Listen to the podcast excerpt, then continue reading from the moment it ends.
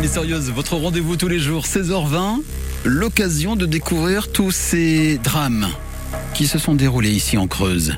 Des meurtres, des assassinats, des disparitions. Cette semaine, Guinel, vous nous racontez l'histoire de ce marié qui a tué sa femme à. Bonjour Ganaël. Bonjour Nora. Eugénie est morte et Pierre-François est arrêté. Encore une fois, l'alcool a fait commettre l'irréparable à cet homme. Mais si nous faisions un peu plus sa connaissance. Alors Pierre-François a commis l'irréparable ce 12 mai 1925.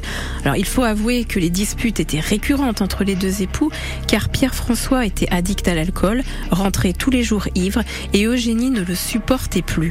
Mais en fin de compte, qui était réellement Pierre-François? Alors malheureusement, la réputation de Pierre-François ne jouera pas en sa faveur.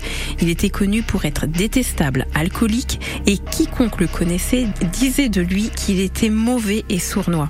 Dans son couple, eh bien, il n'y avait pas grand-chose de bon à dire. Hein. Tout le monde savait contre lui et Eugénie, il y avait une très mauvaise entente et que les scènes étaient fréquentes. Alors en général, elles commençaient toujours à cause de la même chose. Hein. Je vous le donne en mille, l'alcool. Ah bah oui. Mais il faut reconnaître qu'avant la Première Guerre mondiale, alors Pierre-François avait une vie régulière, du moins, alors sans écart trop grave, on va dire, mais ce sera après la guerre que son comportement va totalement changer.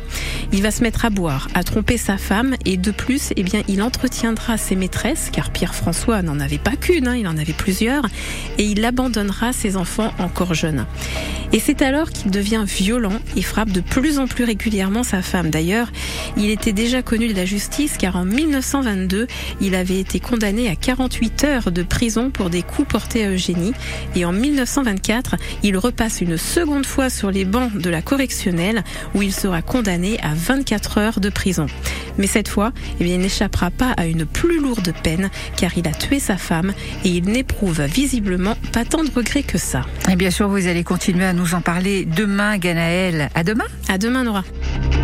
Cette histoire est tirée du livre Crime en Creuse et ailleurs de Bernard Chevalier aux éditions de la Vétison.